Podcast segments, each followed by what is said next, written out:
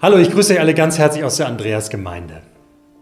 Wenn man jetzt in diesen Tagen rausgeht und die ersten wunderbaren Sonnenstrahlen genießt, wenn man das Grün wieder sieht, die Frühblüher, dann merkt man einfach, alles wacht wieder auf. Die ganze Schöpfung scheint ein ganz neues Lied zu singen. Eine ganz neue Melodie. Vielleicht habt ihr das selber auch schon bemerkt und wahrgenommen.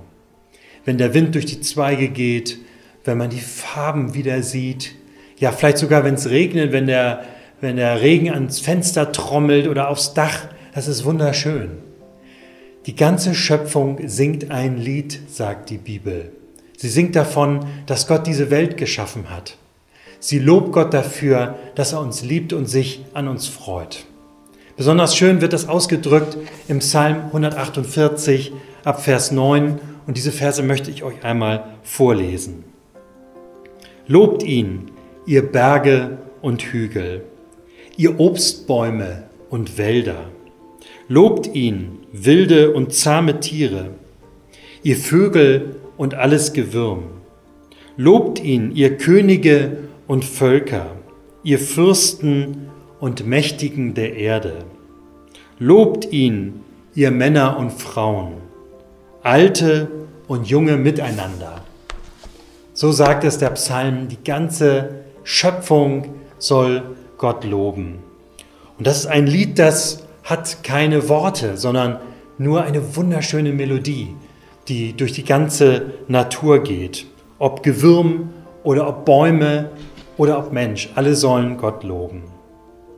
Auch Gott hat den Menschen dazu geschaffen, ihn zu loben, aber der Mensch hat leider diese Melodie vor langer Zeit vergessen.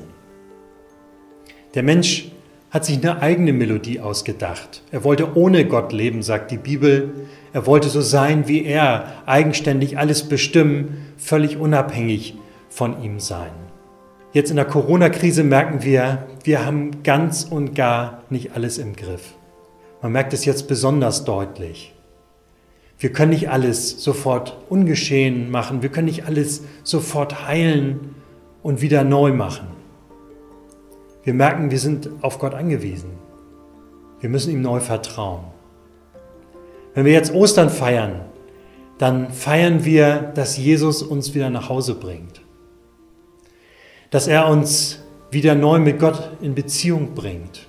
Dafür ist er ans Kreuz gegangen, dass wir wieder in Verbindung mit ihm kommen können. Dafür ist er auferstanden, dass selbst der Tod besiegt ist und uns nicht mehr hindert, mit Gott in Gemeinschaft zu sein.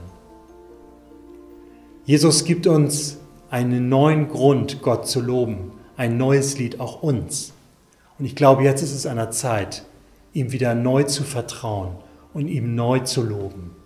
Lasst uns das tun, auch heute und gerade heute, vielleicht, wenn wir wieder rausgehen, auf seine Schöpfung blicken und dann einstimmen in das Lob Gottes.